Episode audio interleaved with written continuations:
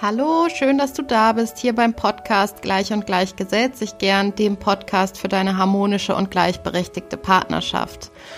Ich bin Elu Falkenberg und ich habe es mir zur Mission gemacht, Eltern dabei zu unterstützen, in eine harmonische und gleichberechtigte Partnerschaft zu kommen.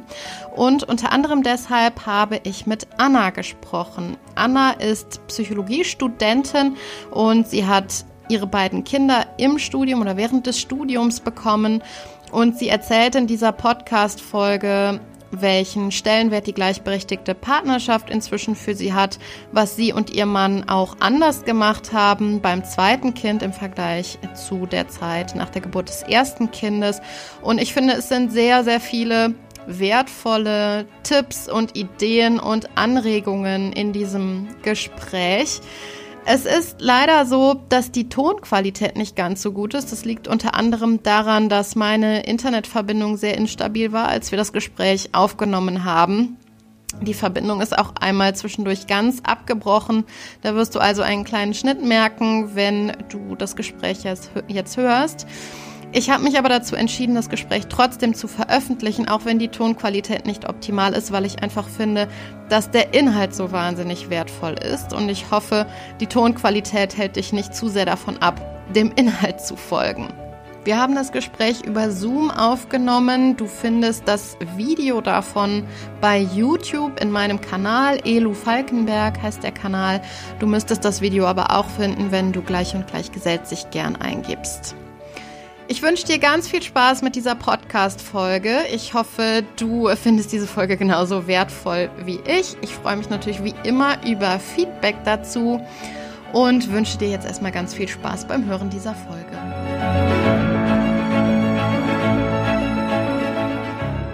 Ja, liebe Anna, ich freue mich total, dass wir heute miteinander sprechen. Äh, ich freue mich schon den ganzen Morgen.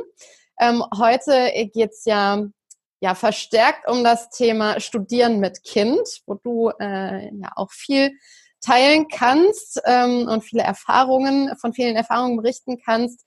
Bevor wir jetzt in das Gespräch einsteigen, möchtest du dich einmal kurz vorstellen?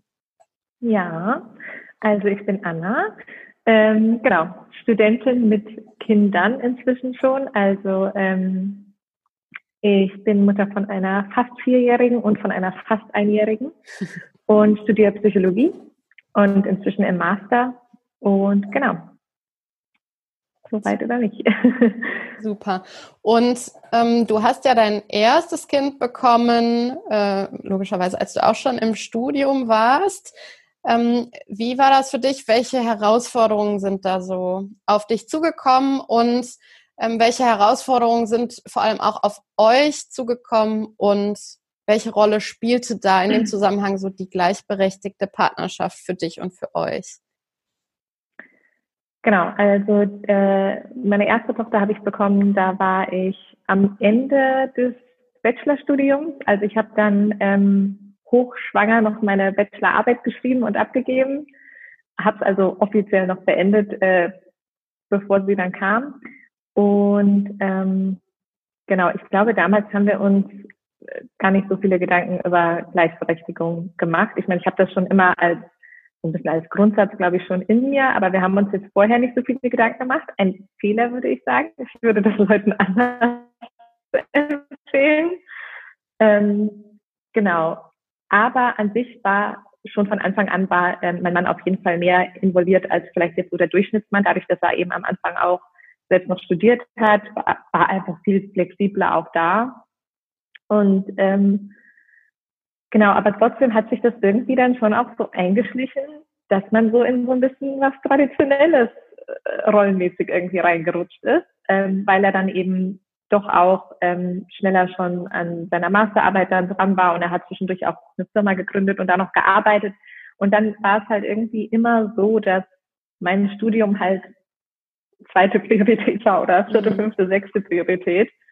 Ähm, und da haben wir dann eigentlich erstens bewusst nochmal Gedanken darüber gemacht, ähm, als wir uns entschieden haben, noch ein zweites Kind bekommen zu wollen. Und da haben wir dann wirklich die Konversation angefangen, dass sich nochmal grundlegend was ändern muss, weil ich sonst mein Studium nicht beenden kann. Und das, ich habe da halt eben auch wirklich Leidenschaft für und wollte das gerne beenden. also und will das immer noch gerne beenden. Ja. Und ähm, da haben wir uns eigentlich dann wirklich das erste Mal so auseinandergesetzt mit Gleichberechtigung. Und wie habt ihr das dann, also was habt ihr anders gemacht jetzt im Vergleich äh, zu der Zeit vor der Geburt deiner oder eurer ersten Tochter? Also du sagtest ja, ihr habt äh, vor der, bevor ihr überhaupt Kinder bekommen habt, habt ihr nicht aktiv das Gespräch gesucht und über eine gleichberechtigte oder die, die Ausprägung eurer Partnerschaft dann ähm, als Eltern gesprochen. Was habt ihr dann anders gemacht beim zweiten Mal? Wie habt ihr das konkret besprochen und was habt ihr dann auch beschlossen für euch? Also in, genau, ähm, bei meiner ersten Tochter hat mein Mann, glaube ich, ich glaube, gar keine Elternzeit gemacht, sondern halt diese ersten, vielleicht, ich weiß nicht mehr, wie lange er zu Hause war, die ersten vier Wochen, keine Ahnung, halt, ne, so diese obligatorischen paar Wochen da am Anfang. Und wie gesagt, er war schon auch immer einfach mehr da, dadurch, dass er ja viel flexibler arbeiten konnte. Er war dann zeitweise so selbstständig und halt eben auch Studium. Ähm, Genau, aber dann ähm, war unsere erste Tochter eben auch echt viel krank. Ähm, sie hat Lungenprobleme, also chronisch irgendwie und ähm, hatte öfter dann Lungenentzündung. Und dann war halt in diesen Krankheitsphasen war ich immer die, die zu Hause geblieben ist, ja. anstatt in die Uni zu gehen. Weil klar, er hat gearbeitet oder hat gerade an seiner Masterarbeit geschrieben und dann war natürlich irgendwie logisch, bei mir ist es nicht ganz so wichtig. Mhm. Und das hat dann dazu geführt, dass ich echt irgendwann mein Studium einfach nicht mehr weiterführen konnte, weil äh, ich so viel zu Hause sein musste, dass das keinen Sinn mehr ergeben hat. Und deswegen haben wir uns dann, ähm, bevor ich schwanger geworden bin, mit unserer zweiten Tochter halt darüber unterhalten, dass ähm, er auf jeden Fall auch Elternzeit nehmen muss. Und zwar so gleich zu mir wie irgendwie möglich ähm, was dann halt jetzt letztendlich dazu geführt hat, dass er eine Teilzeit-Elternzeit macht. Ähm, aber also wir machen halb halb, aber ähm, ich mache halt eben die Vollzeit-Elternzeit in meinen Monaten und er macht in seinen Monaten, die jetzt seit Oktober macht er jetzt Elternzeit, aber halt in Teilzeit und dann nochmal ein paar Monate Vollzeit nächstes Jahr. Ähm, genau. Wir hätten das gerne ihn auch komplett Vollzeit zu Hause gelassen, aber das war finanziell nicht drin. Also leider ist das Elterngeld sehr ausgelegt für zwei verdienende Paare und nicht so sehr für, wenn nur einer verdient. Ähm, deswegen mussten wir Teilzeit machen und auch so ähm, gehen wir an unser Erspartes. Also wir haben dafür gespart vorher, haben wir also auch schon, genau, bevor ich schwanger geworden bin, haben wir ähm, gesagt, wie viel wir sparen müssen und genau, brauchen das also dann jetzt auch leider auf. Aber, Aber das, ist ein, das ist ein total interessanter Aspekt, finde ich, den du da aufbringst, dass ihr euch vorher ähm, bewusst dafür entschieden habt, so wir wollen beide Elternzeit nehmen. Wir werden da finanziell so ähm, mit dem, was wir dann zu der Zeit bekommen, nicht auskommen. Deshalb müssen wir daraufhin sparen. Und ich glaube, das ist einfach auch ein sehr, sehr guter Tipp oder eine, eine, eine Handlungsempfehlung generell, wenn man schon überlegt, hm, könnte das knapp werden mit dem Elternzeit, mit dem Elterngeld, wenn wir beide Elternzeit nehmen und dann eben vorzusorgen und zu gucken, wir legen was zurück dafür, ja. dass wir eben beide in Elternzeit gehen können. Ja, genau. Und ähm, ich denke dann, jetzt in unserer speziellen Situation als Studierende eben noch, ähm, muss man auch immer mal berechnen. Und das habe ich dann eben auch mit meinem Mann, äh, also wir haben es nicht berechnet, aber wir haben darüber geredet, dass mein Studium langziehen erstens auch Geld kostet, also direkt Geld kostet, weil ich habe ja Studiengebühren und zweitens natürlich auch Gehalt wegfällt, was ich ja verdienen könnte, wenn ich fertig wäre. Ja. Ähm, also je schneller ich fertig werde, je mehr wir auch uns darauf fokussieren, desto schneller kann ich ja ein zweites volles Gehalt ähm, eben auch haben. Ja. Und ähm, ich glaube, das muss man sich sehr stark auch bewusst machen, um diese Gleichwertigkeit von Studieren und Erwerbsarbeit so ein bisschen zu sehen, auch wenn es halt eben finanziell nicht gleichwertig ist.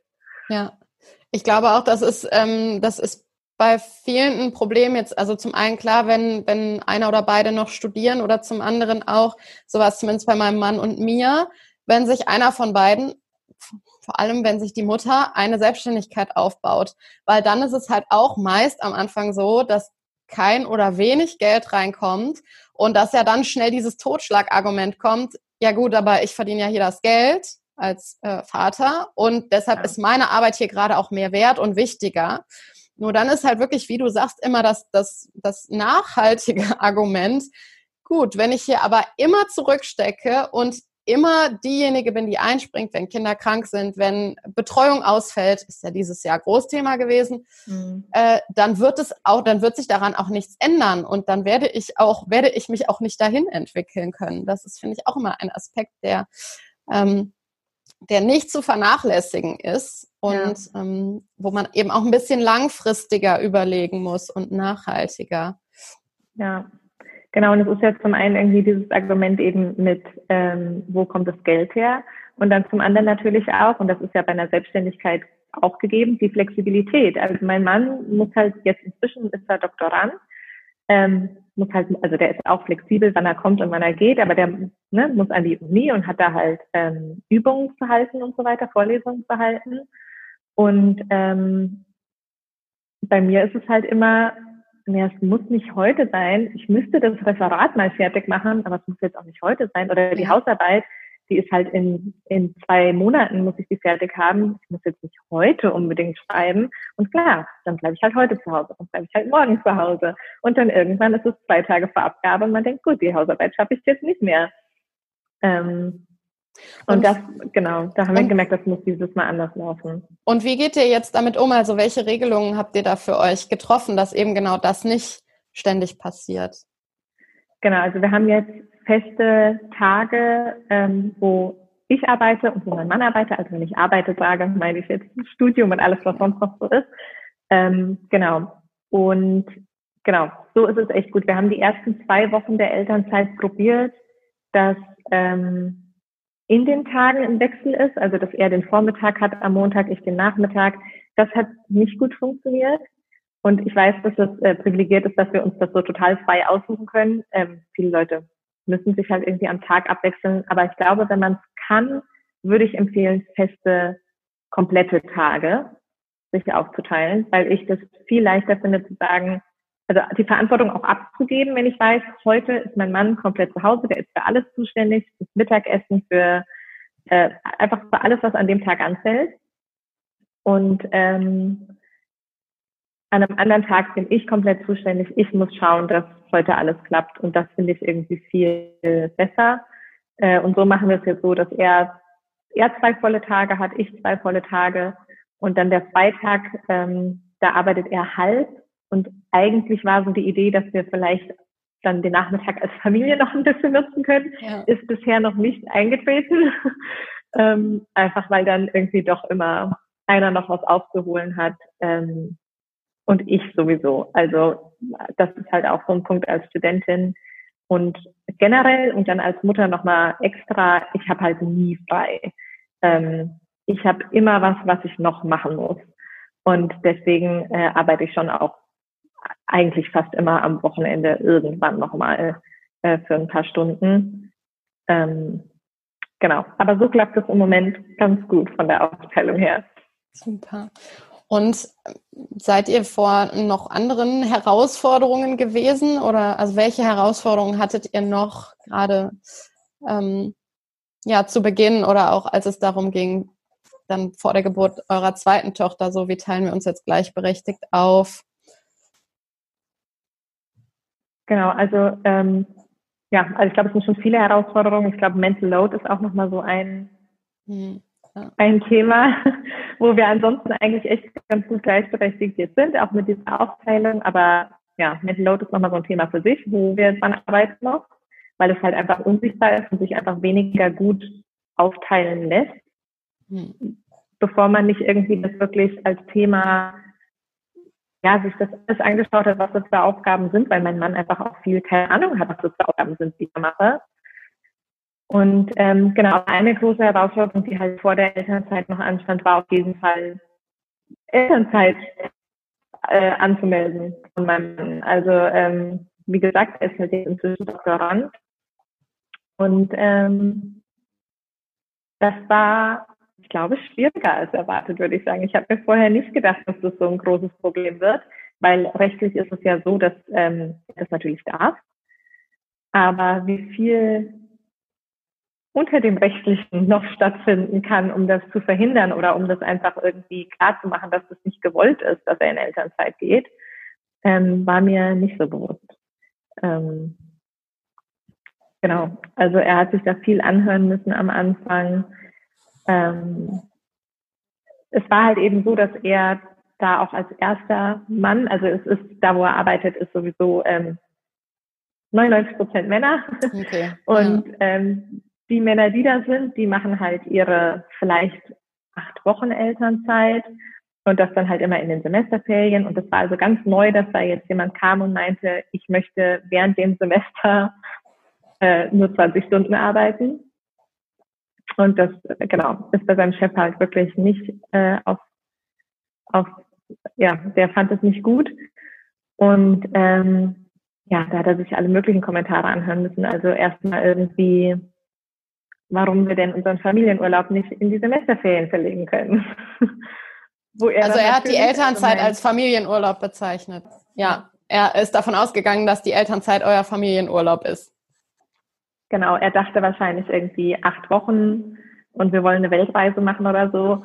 Und ähm, genau, mein Mann, der wirklich auch sehr konfrontationsscheu ist, für den das sowieso, glaube ich, sehr schwierig ist, so Verhandlungen und sowas zu machen, ähm, musste ihm dann eben erstmal erklären, dass es sich nicht um acht Wochen handelt, sondern um halt fast sieben, acht Monate.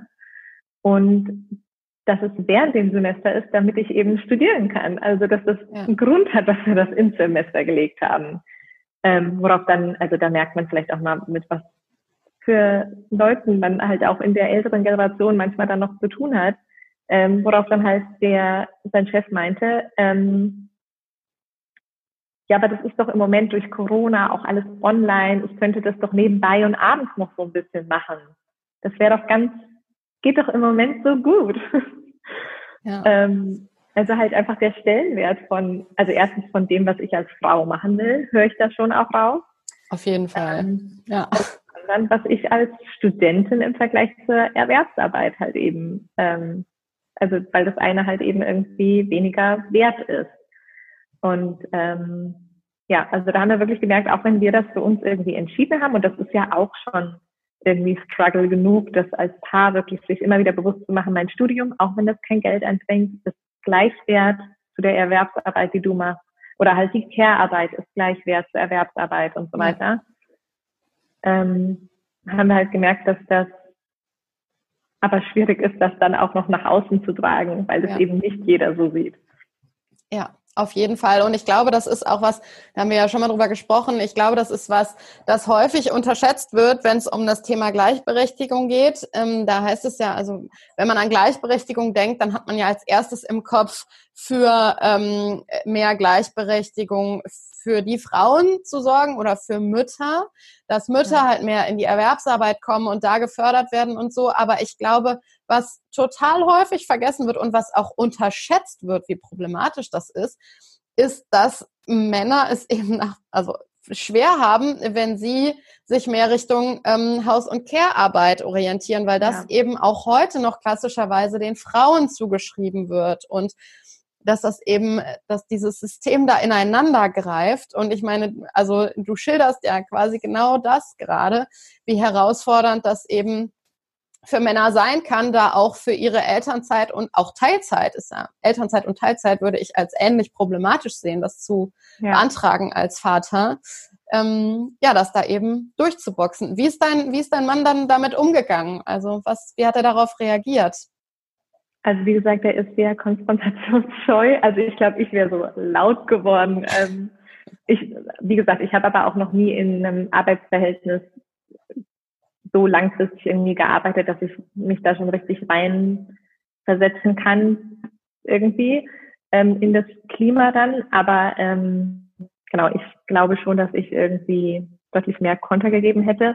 Ähm, mein Mann, das war glaube ich auch keine schlechte Strategie, ähm, hat es eher so belassen, weil ihm war ja klar und wir haben uns dann auch von einem ähm, Freund noch rechtlich beraten lassen, dass ähm, er da ja nichts machen kann Und der Arbeitgeber so einfach, jetzt, ne? Der genau, Arbeit, ja. ja. Mhm. Und ähm, so einfach feuern kann man ja jetzt meinen Mann auch nicht. Also da haben wir ja zum Glück, dass er da ähm, ziemlich sicheren Job hat. Und ähm, genau, wir haben es dann einfach quasi dabei belassen. Ähm, also der Chef hat dann auch noch so Sachen gesagt, wie er soll dann bitte mit seinem Kollegen reden, ob das für den okay ist, dass er dann die Arbeit übernehmen muss. Was ja also schon allein irgendwie, also das ist ja absoluter Druck machen irgendwie, dass man dann zu seinen Kollegen sagen soll, wäre das okay, wenn ich in Elternzeit gehe? Heißt ja. halt, dass du doppelt so viel Arbeit hast. Das ist ja unglaublich schlecht für das Klima und ja. ja. Ähm, zumindest unser Freund, der uns da rechtlich beraten hat, der hat uns dann erklärt, dass das eben so ist. Ich weiß jetzt nicht mehr genau, was die Frist war, aber nach so und so vielen Wochen, also weil der Arbeitgeber, also der Chef von meinem Mann hat den Antrag nicht unterschrieben. Er hat da jetzt nicht irgendwie das mega Ding was, man hat nicht gesagt, ich unterschreibe das nicht, sondern er hat halt einfach sich nicht drum gekümmert. Er hat halt so einfach passiv-aggressiv, ne? Genau. Mhm. Und ähm, es ist aber eben so, dass nach einer Frist von, ich glaube, acht Wochen oder so nach dem Antrag, wenn bis dahin keine schriftlich begründete Ablehnung des Antrags eingegangen ist, an zu uns, ähm, dann wird es einfach als okay angesehen und geht dann halt einfach weiter und an die Elterngeldstelle und so weiter. Und das ist dann auch passiert. Ach, tatsächlich ist es so passiert. Also er hat wirklich dann den Antrag nicht aktiv unterschrieben. Ja, genau. Also ich glaube auch nicht unbedingt aus einem, ich mache das nicht heraus, aber ich glaube, ja, äh, hat er jetzt kein Interesse gehabt, sich darum zu kümmern.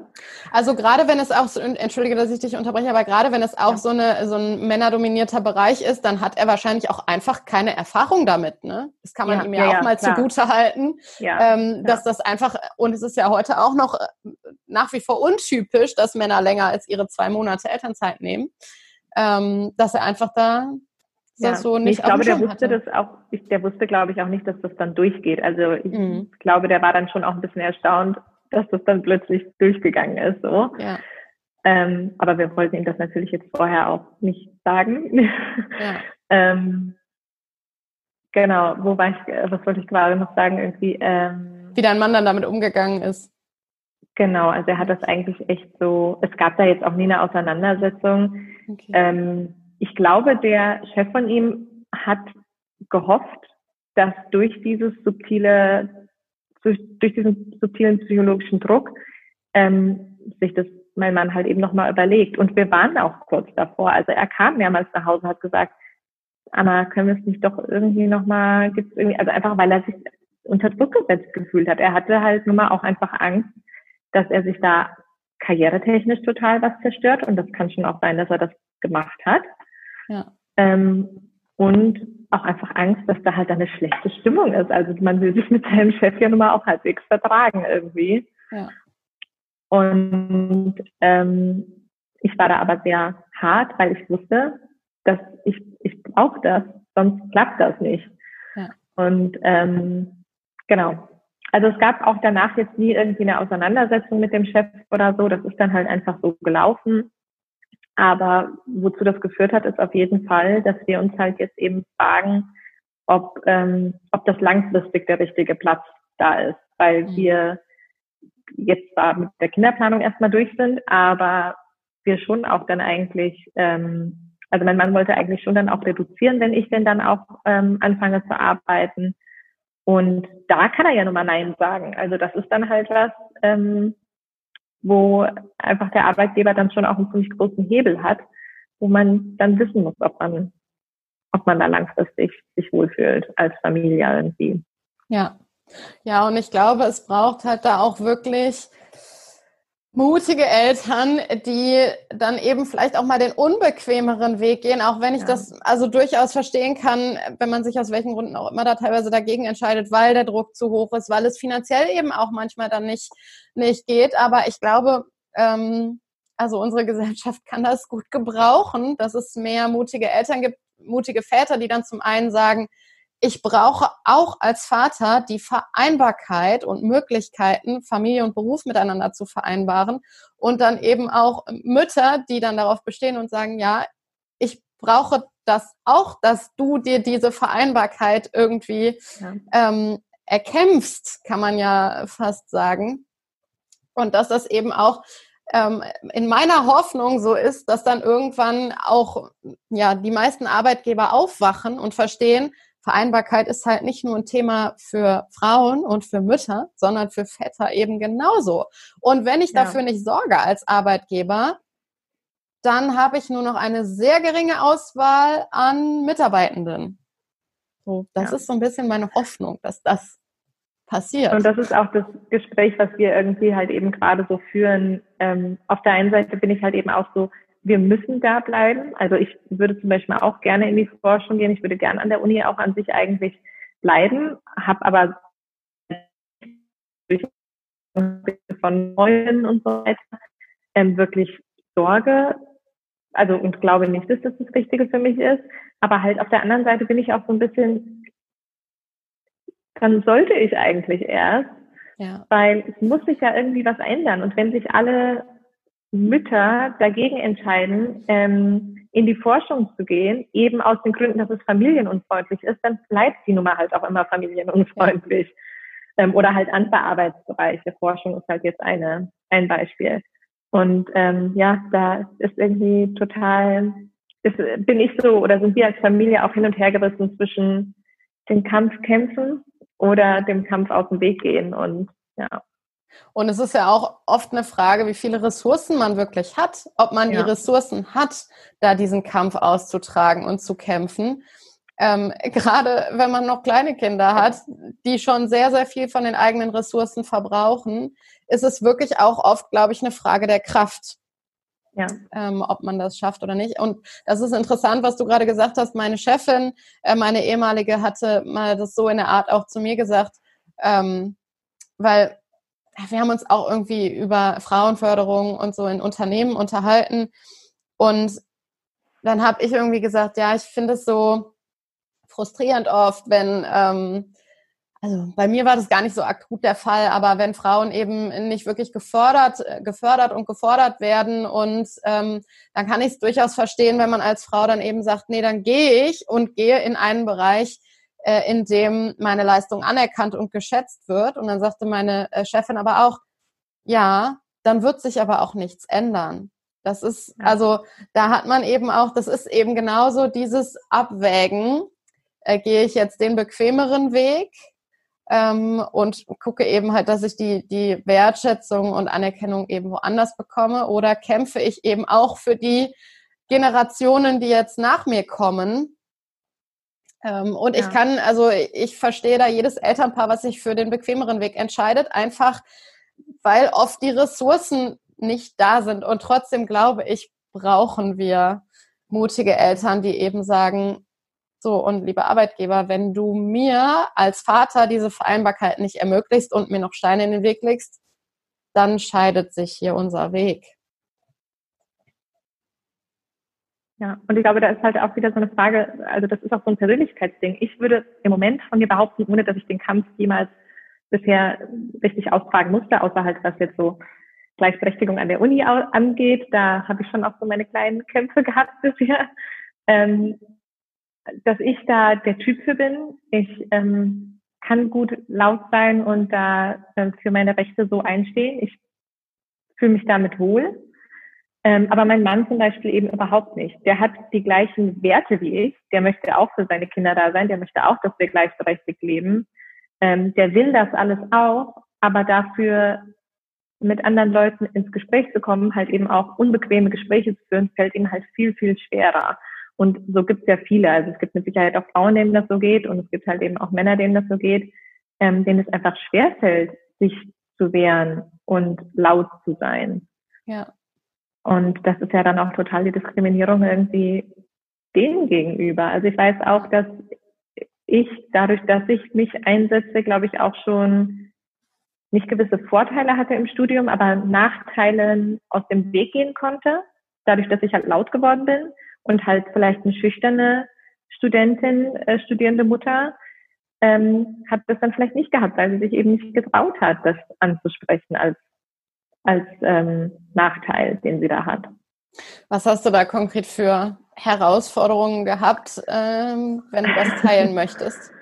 Ähm, ja, also es waren immer wieder halt kleinere Dinge. Ähm, man muss sich immer wieder dafür einsetzen, dass ja, dass halt gewisse Strukturen ein bisschen weicher werden für einen als Mutter. Also ich hatte eben oft Referate, wo es halt einfach schwierig war, mich mit anderen Leuten zusammenzutreffen, weil ich halt eben nicht abends um acht mich in der Bar treffen kann, um das Referat zu besprechen. So. Ja. Ähm, also jetzt, als die Kinder auch noch oder jetzt ja wieder klein sind. Und ähm, genau, da musste ich mich halt öfter dafür einsetzen, dass ich alleine Referate halten darf oder stattdessen Hausarbeiten schreiben darf. Ähm, meistens hatte ich da auch Glück mit. Also meistens muss man halt nur laut sein. Ja. Aber es gibt dir keiner, es bietet dir keiner an. Keiner sagt, kann man dir helfen, indem du das Referat alleine hältst. Du musst ja. es halt sagen. Und ähm, das Semester, das letzte Semester, das letzte Wintersemester, wo ich schwanger war, ähm, was ich dann letztendlich abbrechen musste aufgrund der Krankheit von meiner Tochter. Aber eigentlich ähm, hatte ich mich da auch schon viel eingesetzt dafür, dass ich ähm, Klausurleistung, also Prüfungsleistung ähm, anders ablegen darf, weil das alles Klausuren waren, die zwei oder vier Wochen vor Geburt gewesen wären. Mhm. Und ähm, genau, da hatte ich aber auch viel Glück und auch im Moment habe ich immer wieder viel Unterstützung vom Familienservice, von der Frauengleichstellungsbeauftragten. Aber man muss sich halt drum kümmern. Man muss halt telefonieren und E-Mails schreiben. Ähm, Im Moment ist bei mir wieder so ein großes Thema, einen Raum zu finden, in dem ich arbeiten darf. ähm, und da werde ich im Moment auch ein bisschen hin und her gereicht. Im Moment bin ich noch hier, aber nächste Woche bin ich schon wieder woanders. Ähm, weil die Bibliothekszeiten halt einfach nicht machbar sind. Ähm, ja, und das ist echt viel Arbeit und eine Arbeit, von der ich weiß, dass sie vielen Leuten schwerfällt, nämlich eben penetrant sein. Ja. Und ich kann das ganz gut. Ich mache das jetzt auch nicht gerne, aber ich kann es zumindest und ich weiß, andere Leute können das nicht so gut. Und das tut mir echt leid, weil die haben dann wirklich Nachteile. Ja. Ja, und das ist vielleicht in gewisser Weise auch ein Antrieb, das dann eben zu machen, ne, für dich und eben laut zu werden. Ähm, wo ja, du gerade ja. sagtest, ähm, man, man, muss es, man muss es halt sagen und so und sich drum kümmern. Ähm, hast du noch irgendwelche Tipps oder Handlungsempfehlungen für studierende Eltern? Ähm, ja, ich hätte vorhin auch noch irgendwas, wo ich dachte, das war auch hilfreich. Aber auf jeden Fall würde ich sagen, also bei uns heißt es Familienservice, Gleichstellungsbeauftragte, Frauenbeauftragte, all die. Ich glaube, da gibt es unterschiedlich hilfreiche Menschen an jeder Uni. Bei mir waren das jetzt sehr hilfreiche, sehr bemühte Menschen. Ähm, genau, also die können einem auch was Finanzierung angeht und sowas ähm, echt auch viel helfen.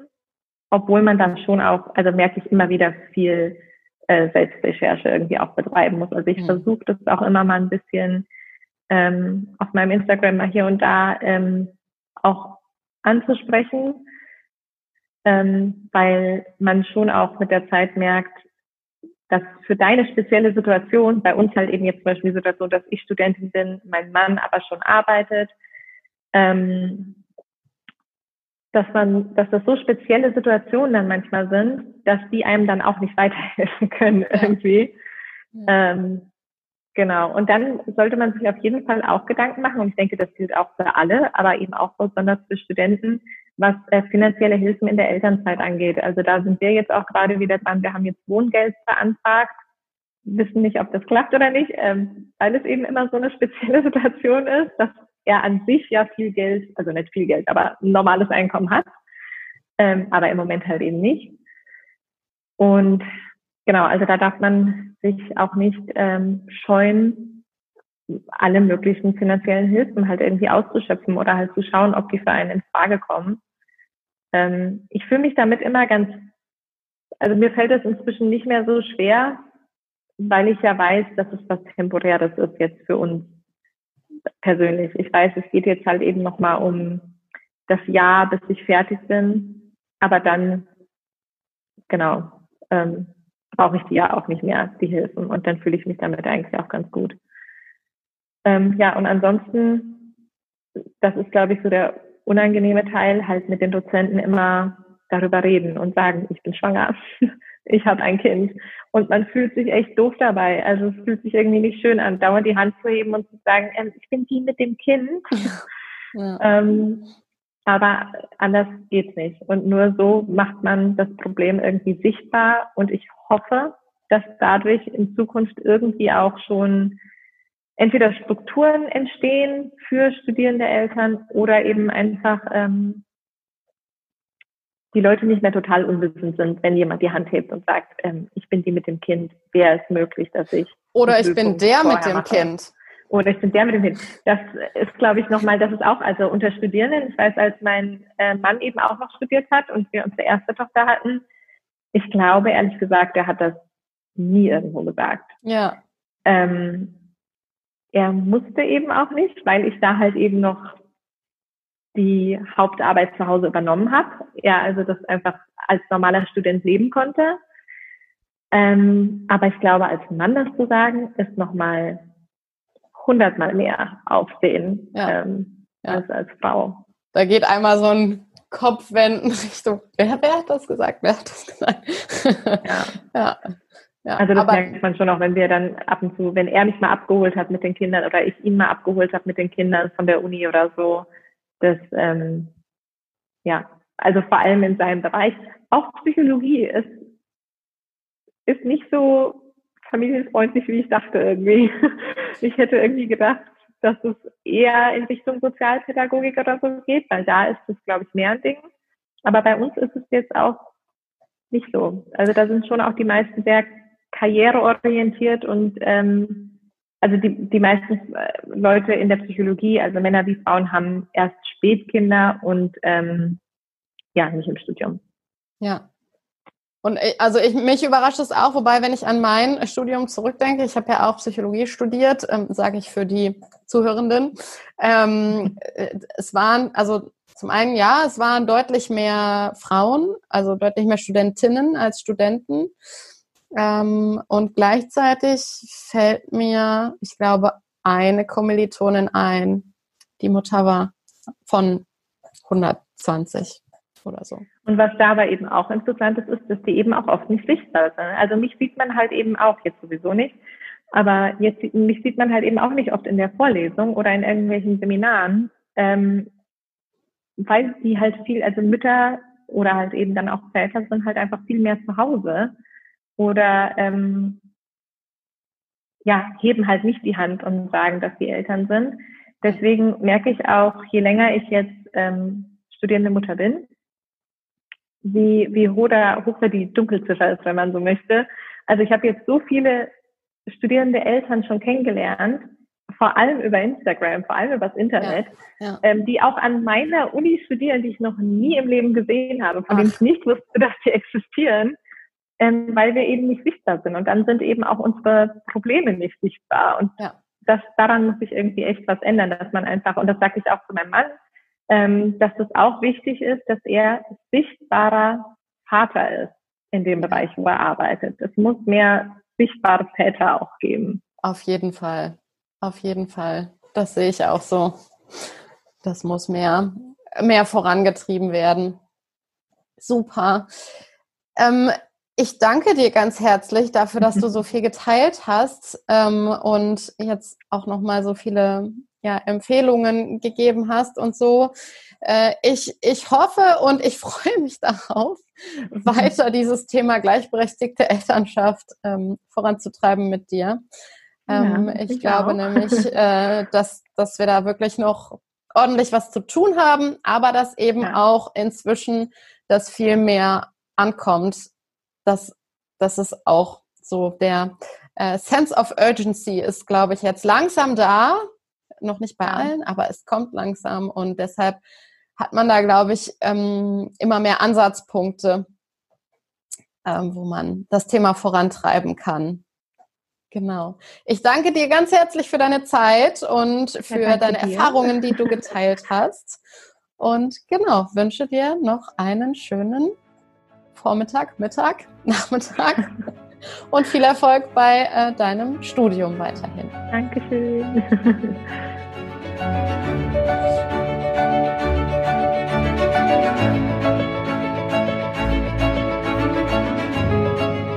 Ja, das war das Gespräch mit Anna. Ich hoffe sehr, du konntest aus dieser Folge viel mitnehmen.